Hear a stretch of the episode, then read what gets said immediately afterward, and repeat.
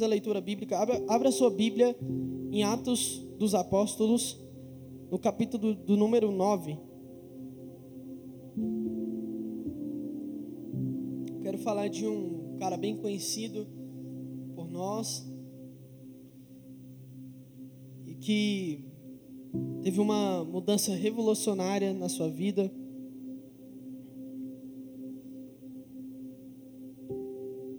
Atos capítulo 9.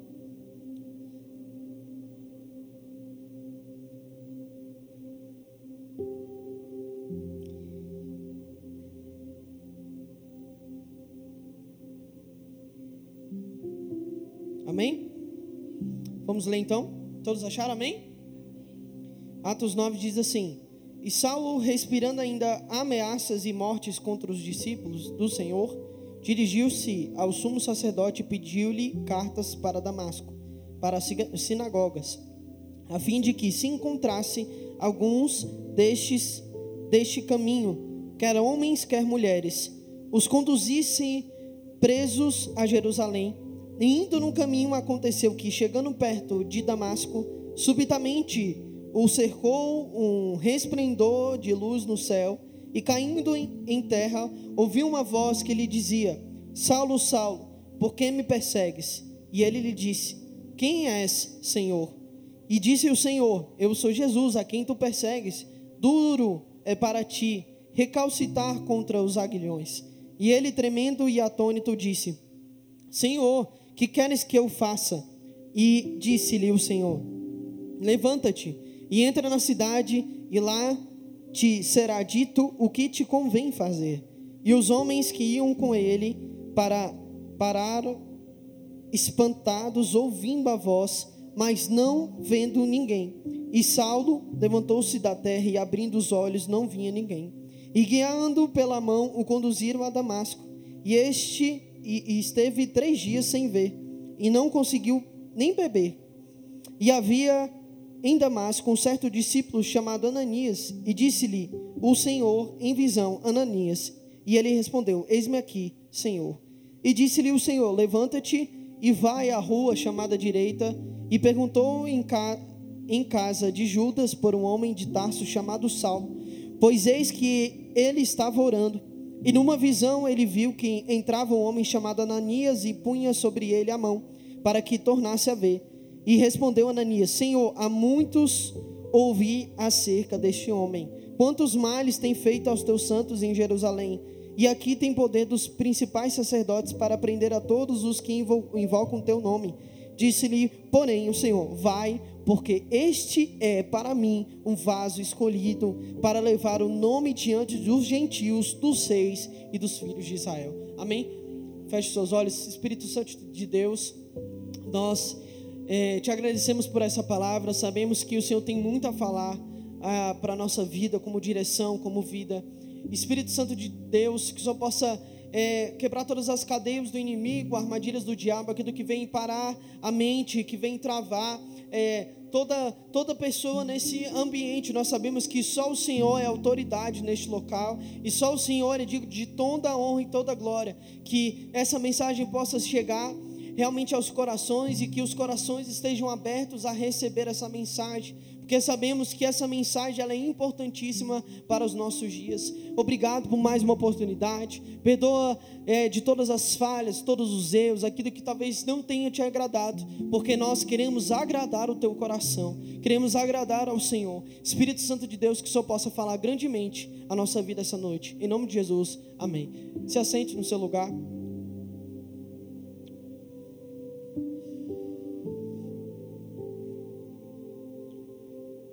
Que é muito interessante no capítulo de Atos, e o que eu percebo é que a ação do Espírito Santo, ela é importantíssima durante esse período, durante essa época. Essa época foi uma das épocas, inclusive, que nós cantamos aqui, Atos 2, né? É, que toda honra, toda glória seja dada a Cristo.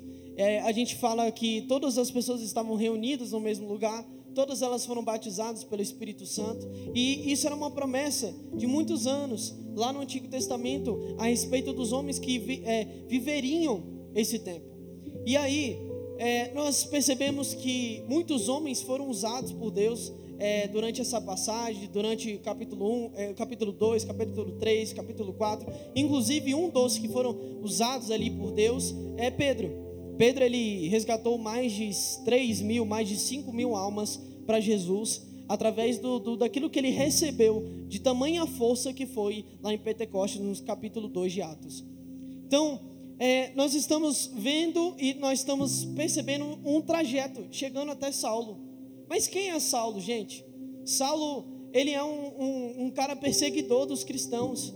Ele é um, um homem que odiava com todas as suas forças quem chamava Jesus Cristo de Deus, ou como uma pessoa que amava muito, então ele odiava todo mundo que era desse bando, todo mundo que era dessa cultura, que gerava esse esse entendimento para as outras pessoas. Ele odiava essas pessoas de tal forma que queria cortar as cabeças dessas pessoas.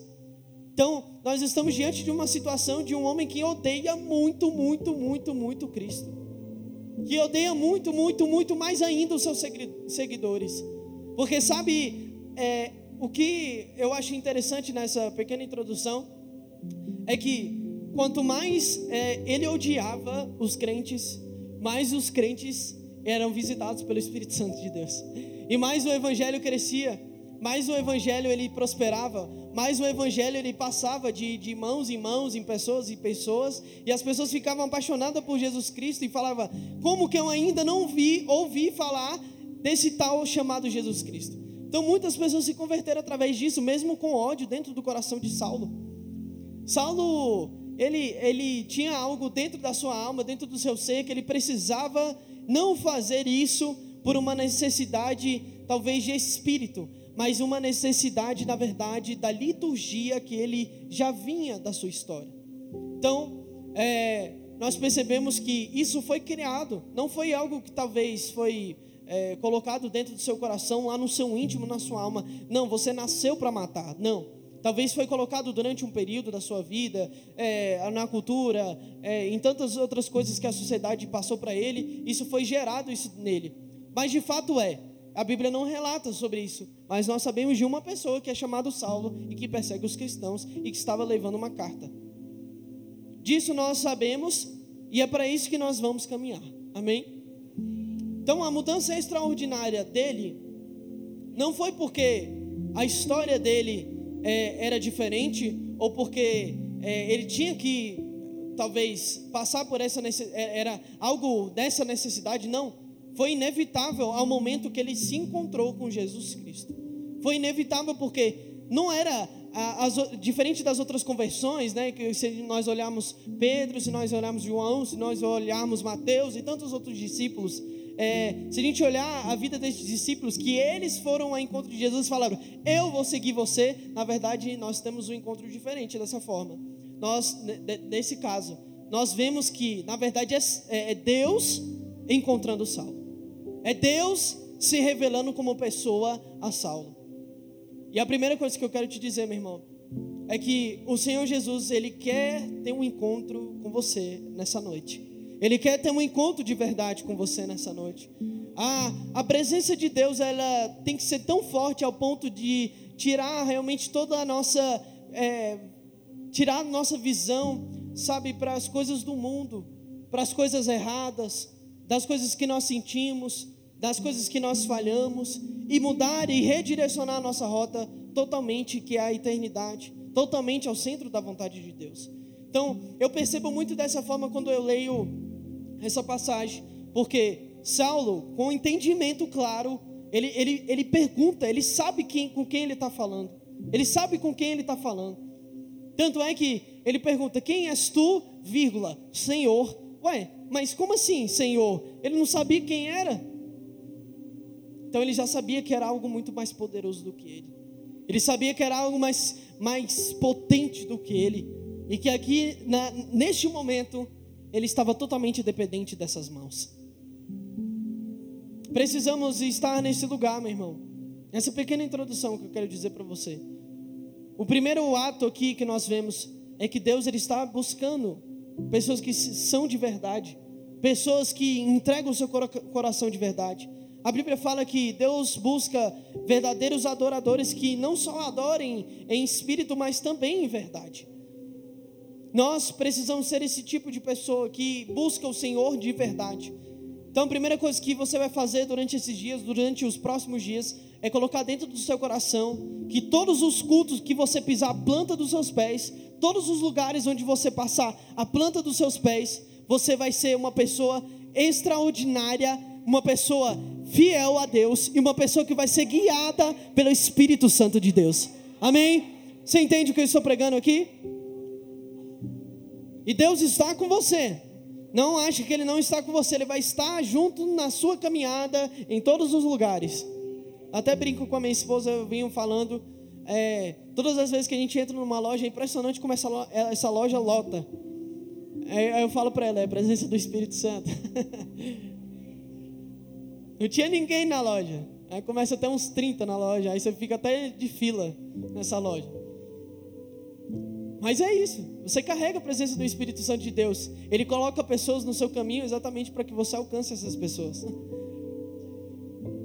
Então, no versículo 3, 4, diz assim: No caminho, repentinamente, uma luz do céu resplandeceu ao redor de Saulo. Ele caiu por terra e ouviu uma voz que lhe dizia: Saulo, Saulo, por que me persegues? A experiência sobrenatural mudou a vida de Saulo. Aqui a gente vê um encontro com Deus que pode transformar todo o nosso propósito.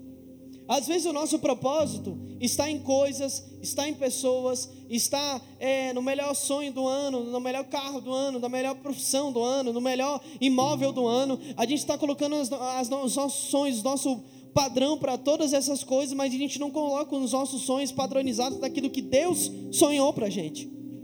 Então aqui tem um cara que está querendo matar muita gente, tem um cara aqui que está querendo é, é, acabar com o cristianismo. De outro lado, tem um, um homem de branco, com seus olhos como chamas de fogo, dizendo para ele: Ei, eu te amo e eu quero dar um plano e um projeto melhor do que você tem, para dar o dobro do que você tem. Então, o primeiro alinhamento de propósito aqui é esse. Saulo entendeu que ele é totalmente dependente da graça de Deus. E que ele precisava realmente dessa graça de Deus. Que ele precisava ter um novo padrão de vida. Então, muitas das vezes, os caminhos que estamos seguindo, infelizmente, os caminhos que estão à nossa frente, nós não, não são os caminhos de Deus para a nossa vida. Muitas das vezes, os planos que nós temos não são os planos de Deus para a nossa vida. Muitas das vezes, os sonhos que nós temos não são os sonhos de Deus para a nossa vida.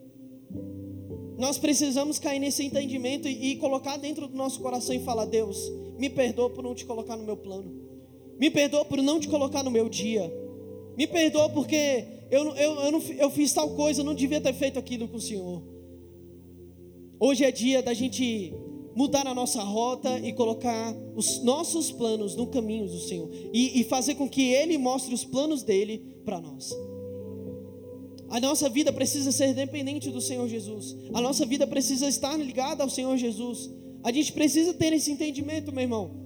Hoje você não vai sair daqui falando assim: ah, eu, eu vou construir tal coisa na minha vida porque eu quero. Não, você vai falar assim: eu vou construir tal coisa, mas eu quero falar com Deus para ver se Deus autoriza fazer essa construção, ou fazer isso na minha vida, ou tomar rumo em, é, em tal lugar, ou, to, ou ser da profissão A, da profissão B, ou da C, ou participar de certas amizades na minha vida. Eu preciso de Deus para esse direcionamento geral da minha vida. A gente vai sair daqui com esse entendimento, com essa visão.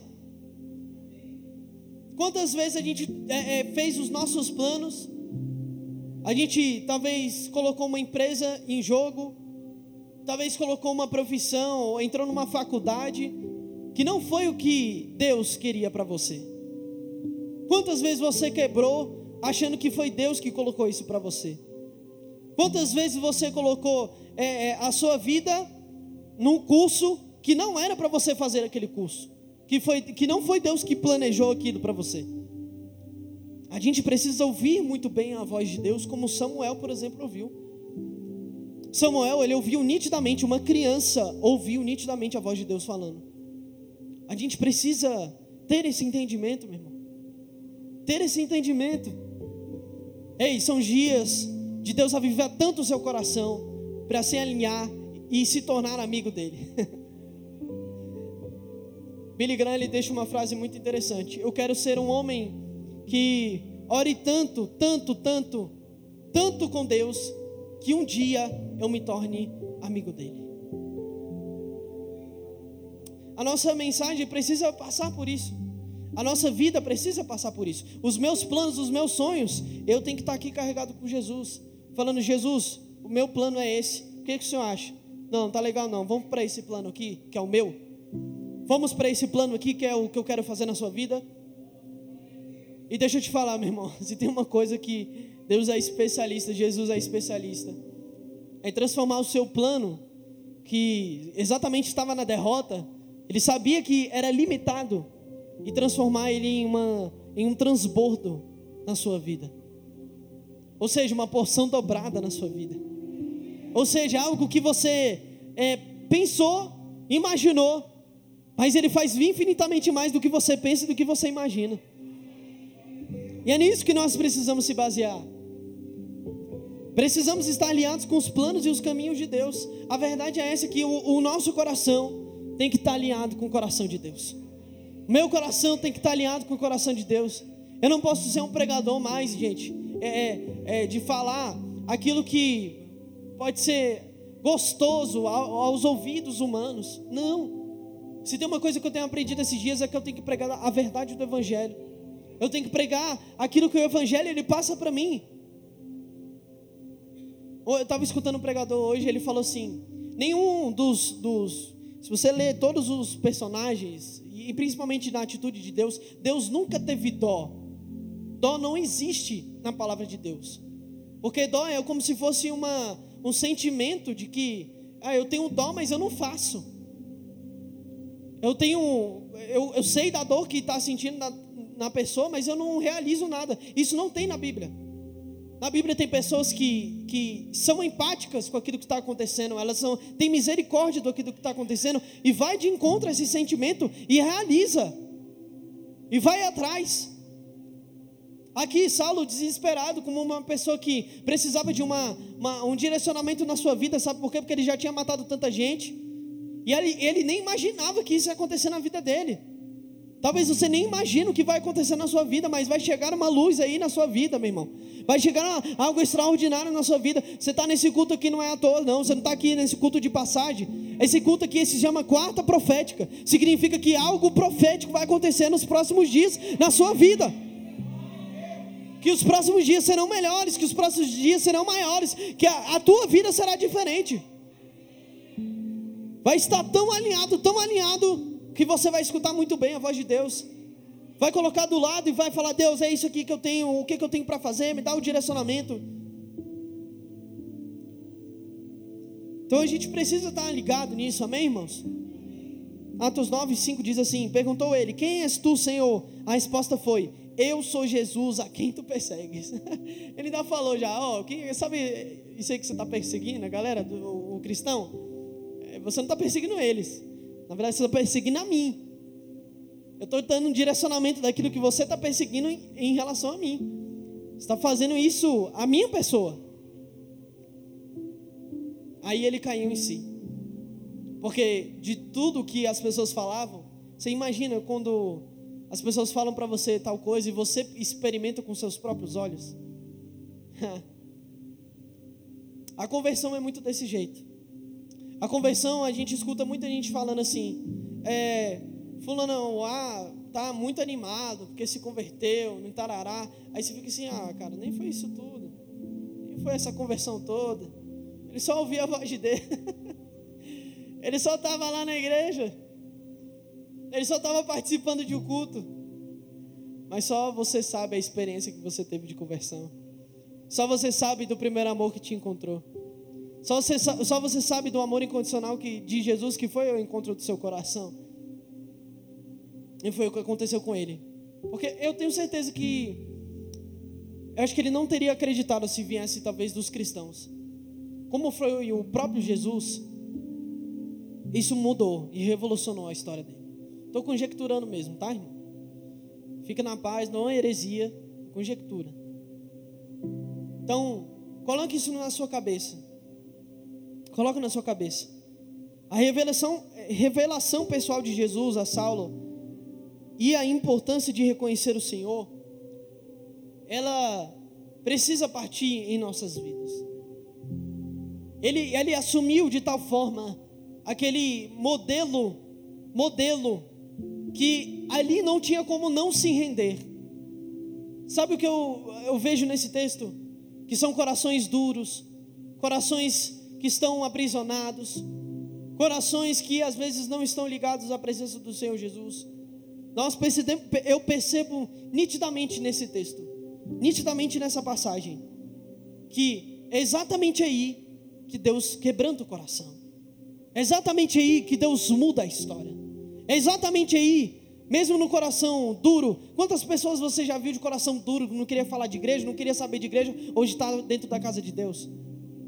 São nesses corações aí que Deus mais ama. São nesses corações aí que Deus mais quebranta. Deus mais fala: Ei, filho, eu te amo. Ei, eu quero o seu bem, não quero o seu mal, não. Eu, quero, eu tenho planos, eu tenho coisas maravilhosas para a sua vida. É bem nesse ponto que Deus quer pegar. Eu já vi vários casos, você com certeza já deve ter visto vários casos de pessoas assim.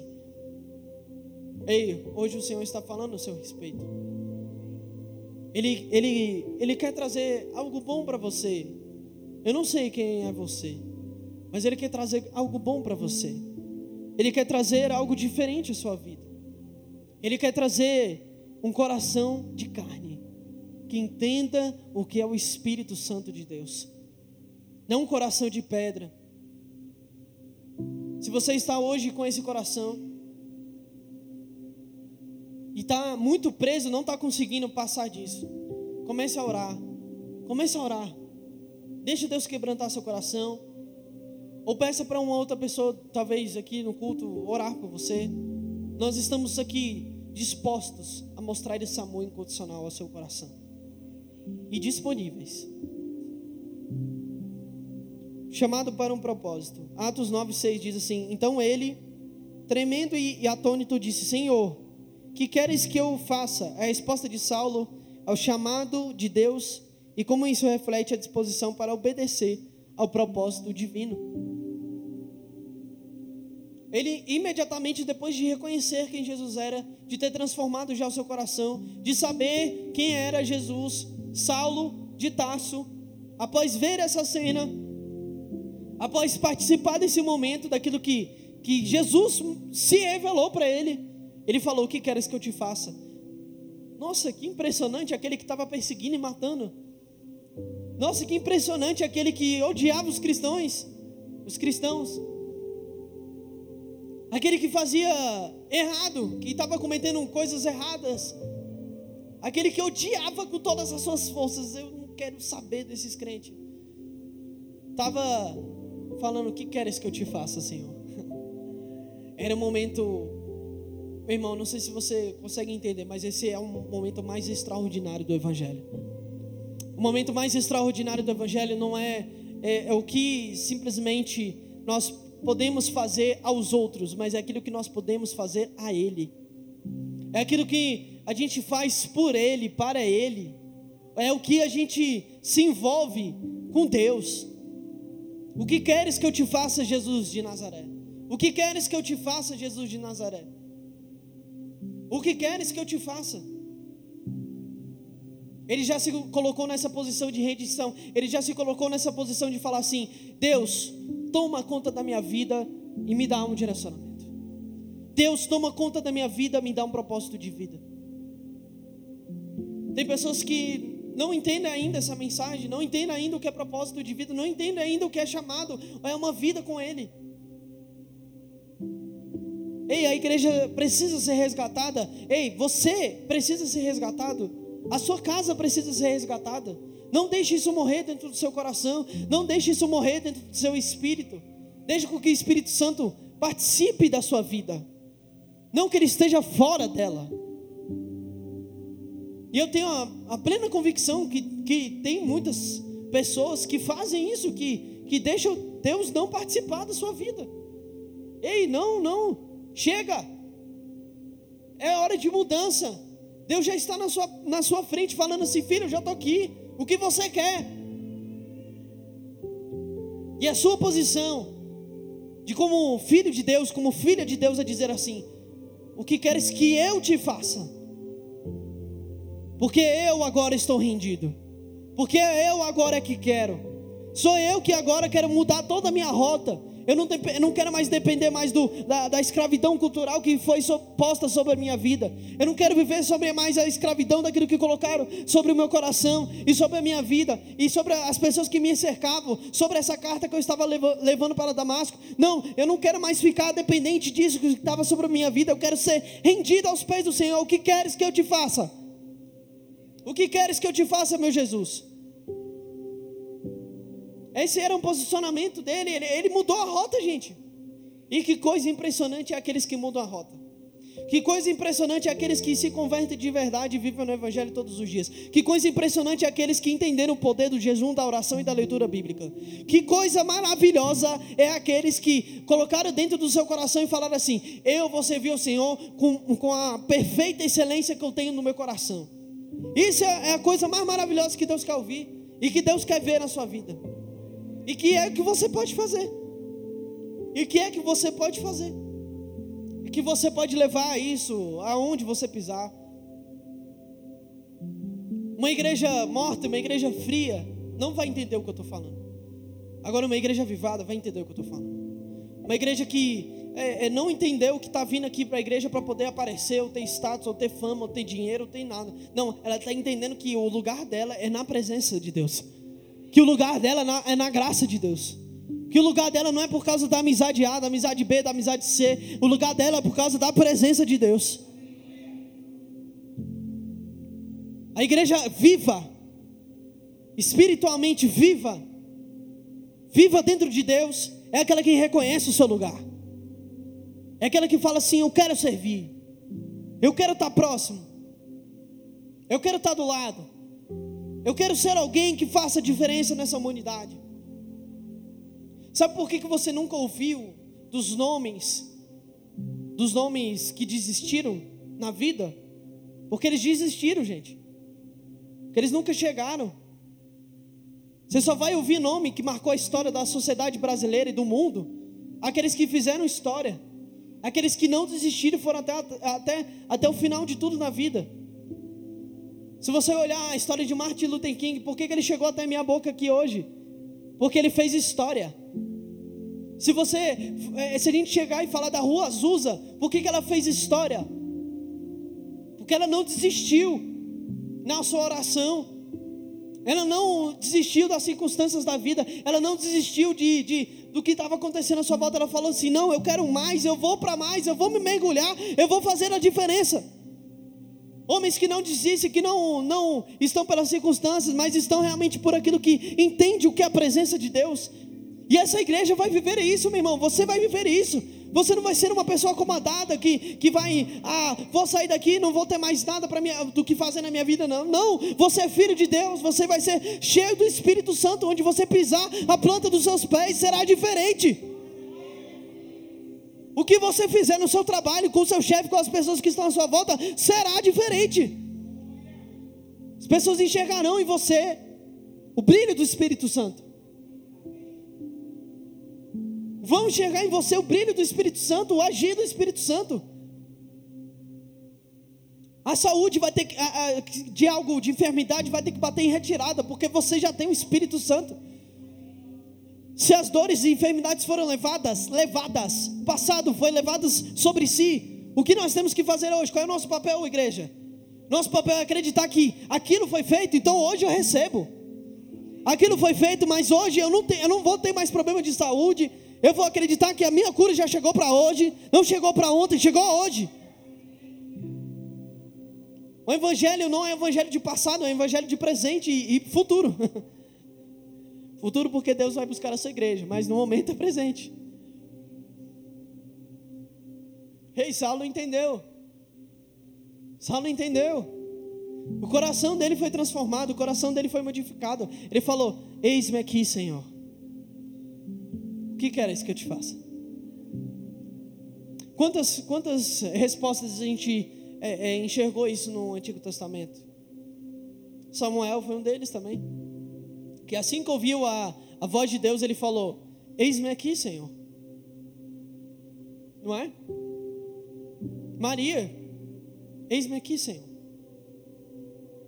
Aqueles que mudaram a história, que fizeram revolução, escute o que eu estou falando, que fizeram revolução com a sua própria história, a sua caminhada, eles mudaram toda esse, a, a perspectiva de vida deles e o que eles faziam, porque eles reconheceram quem é Cristo, e isso habitou dentro do coração deles. Saulo ele foi modificado por isso, porque ele viu que era Jesus na frente dele, Jesus falando com ele: O que queres que eu te faça?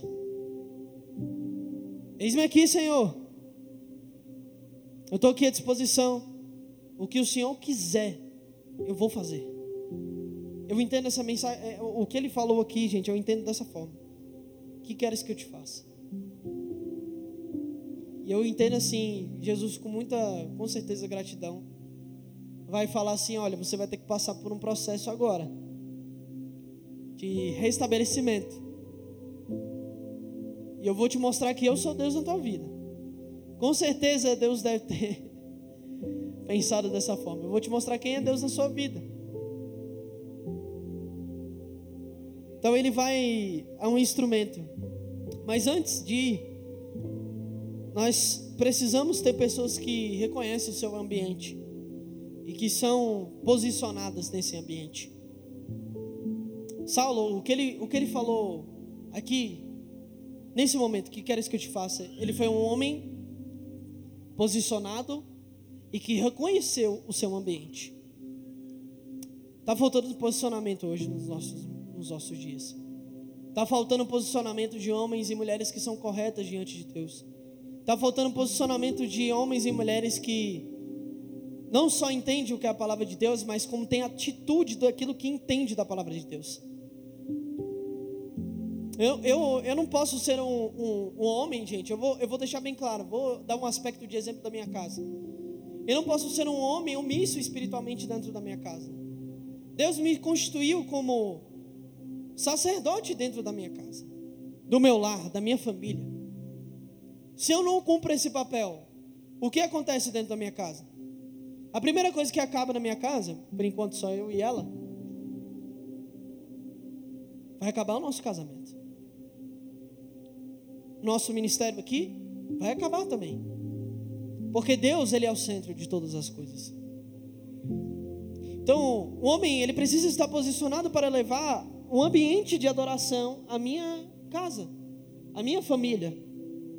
Assim como as mulheres têm que ter um, um posicionamento em relação aos homens, de apoio, de oração, de intercessão.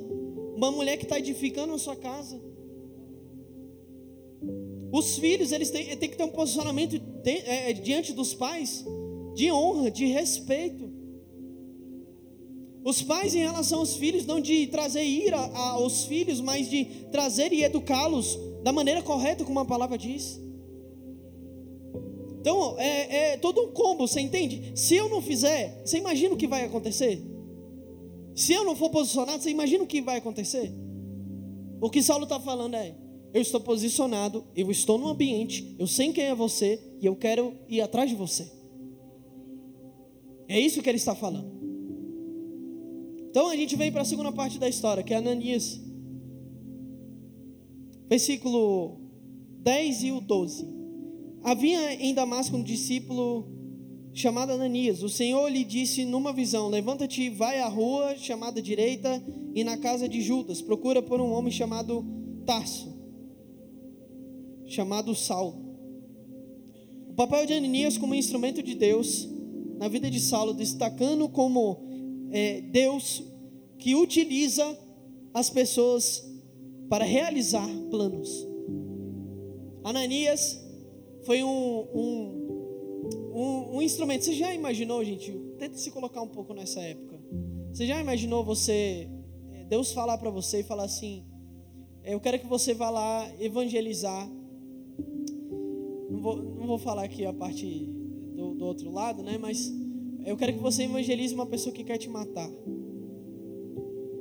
Você já imaginou isso? É um medo natural. Você vai falar, Deus, mas ele mata, ele mata eu.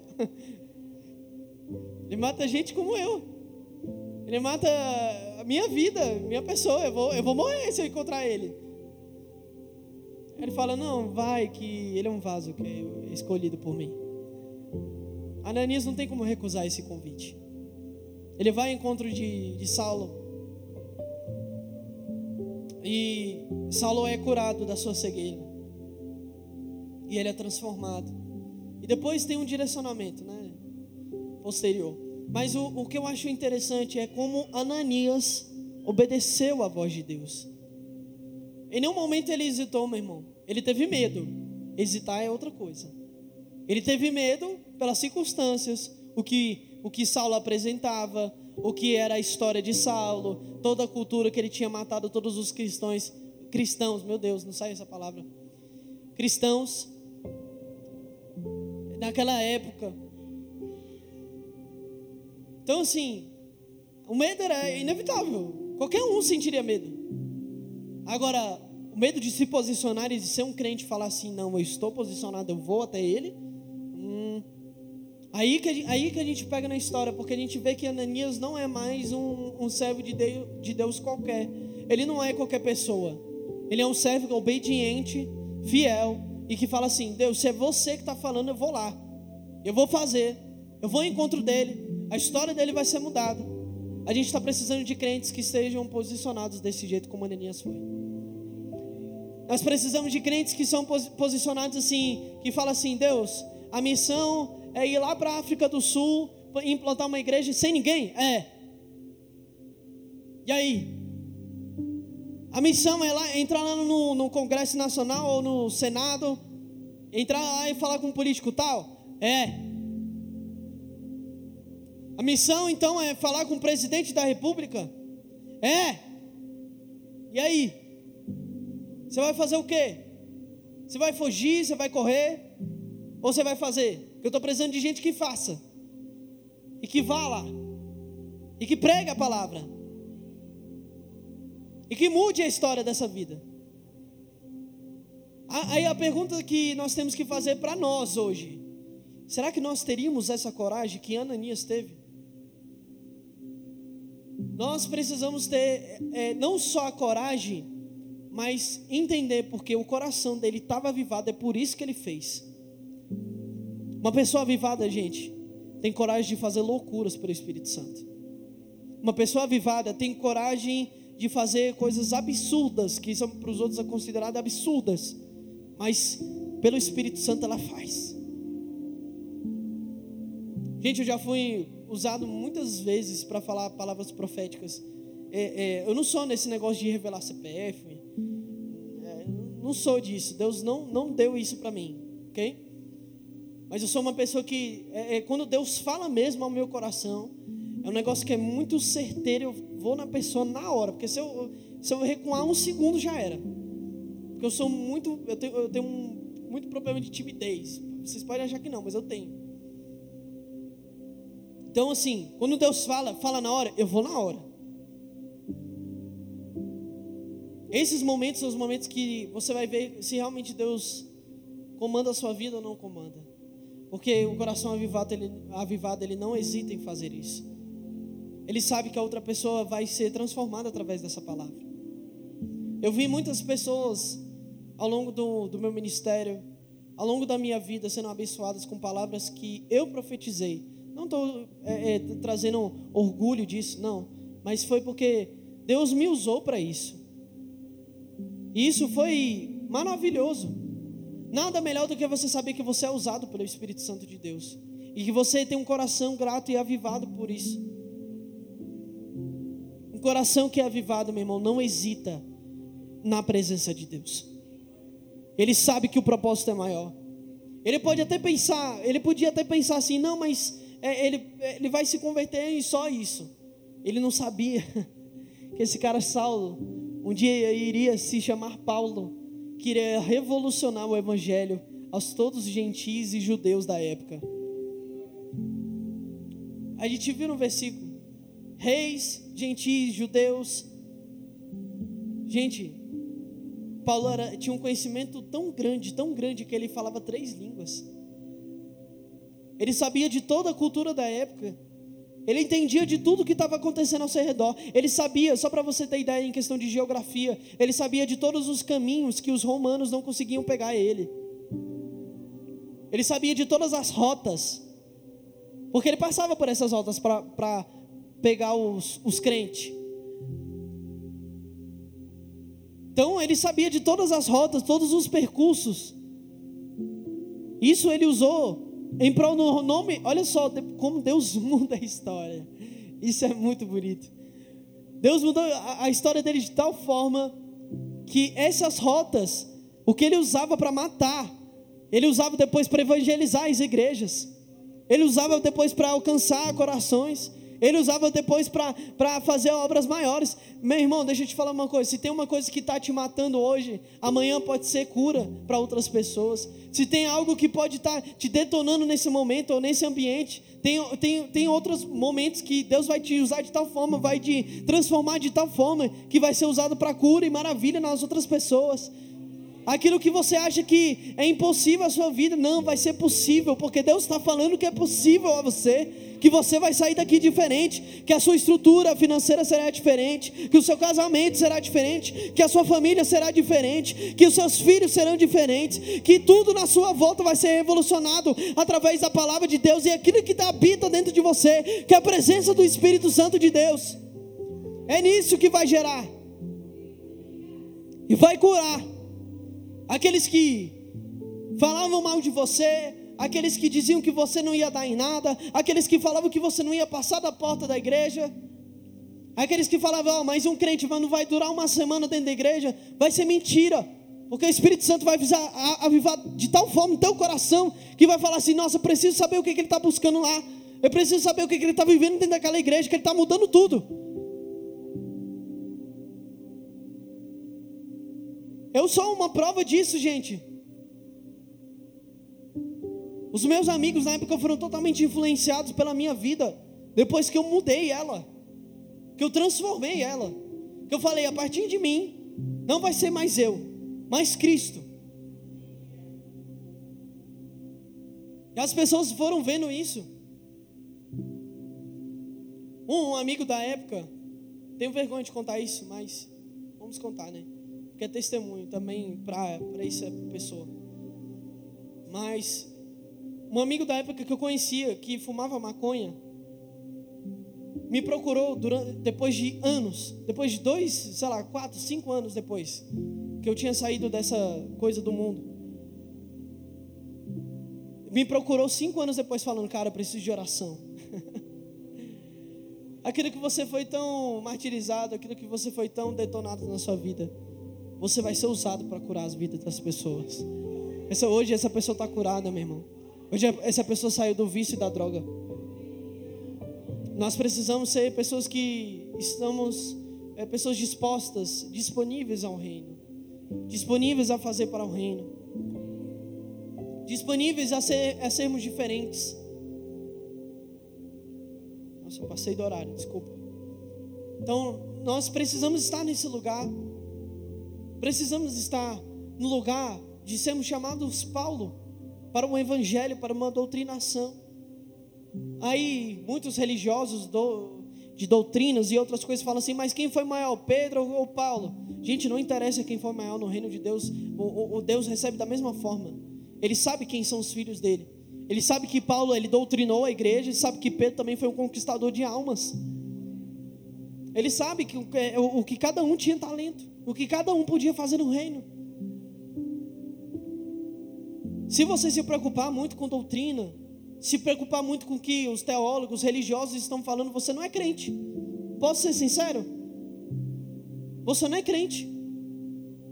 Eu já estudei em, faculdade que, que só botava a gente para baixo, gente. Botava a gente para a religião para baixo, o, o espiritual para baixo. E aí depende de você. Se você estiver pegando fogo, meu irmão, você não está nem aí para essas coisas. Você não está nem aí para o que estão falando, porque você sabe que aquilo que você experimentou está guardado na sua vida para o resto da vida. E o que eu quero aqui nessa noite é que você experimente isso. O que eu quero essa aqui, é, nessa noite, a minha oração, o meu desejo, no mais íntimo do meu coração, é ver uma igreja pegando fogo, meu irmão É uma igreja que entendeu o recado do reino de Deus. É uma igreja que entendeu que precisa de mudança. É uma igreja que, que falou assim: Deus, eu quero essa mudança. Vai revolucionar a minha vida. Vai revolucionar a minha família. Vai revolucionar todos aqueles que estão à minha volta. É isso que eu quero.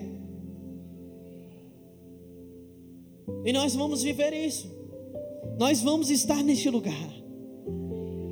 Esse ambiente de adoração, esse ambiente do reino, esse ambiente da presença onde a gente é, quer mais vir, a gente quer vir para a igreja todo dia, gente. A gente parou de, beleza, a gente tem o nosso culto dentro de casa, mas todo dia a gente também quer estar aqui com os irmãos, cultuando, abençoando um visitante que está chegando, pegando o contato de uma pessoa. A gente entendeu o recado.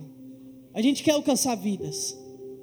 A gente quer chegar no trabalho e dar um folheto para o irmão lá que tanto te odeia, mas daqui a pouco ele está em lágrimas vendo você dando um folhetinho para ele. Aquele chefe que é tão chato com a sua vida, mas você vai falar assim: Deus, eu vou orar por ele. E ele começa a mudar. Ele começa a ser um, um chefe mais de boa. Ele, passa a te tratar diferente, porque sabe que você tem um brilho do Espírito Santo. As suas finanças começam a mudar. E você não sabe de onde, mas começa a mudar. Começa a, a, a conta bater, cartão de crédito não, não usa mais. Amém? Porque Deus está no controle das suas finanças, no controle da sua vida. Você não é mais um, um fofoqueiro nem mentiroso, você não é mais um, uma pessoa que se, se contamina com a glutonaria da vida. Você se domina, sabe quem é você, sabe daquilo que você tem que se respeitar e fazer. Amém?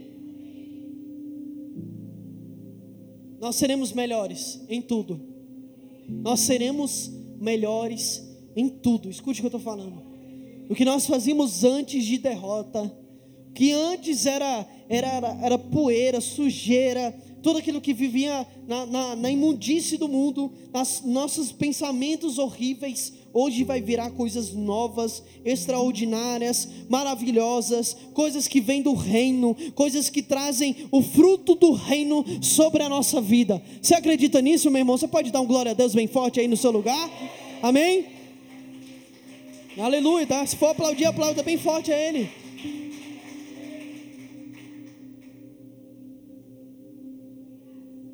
Fica de pé comigo.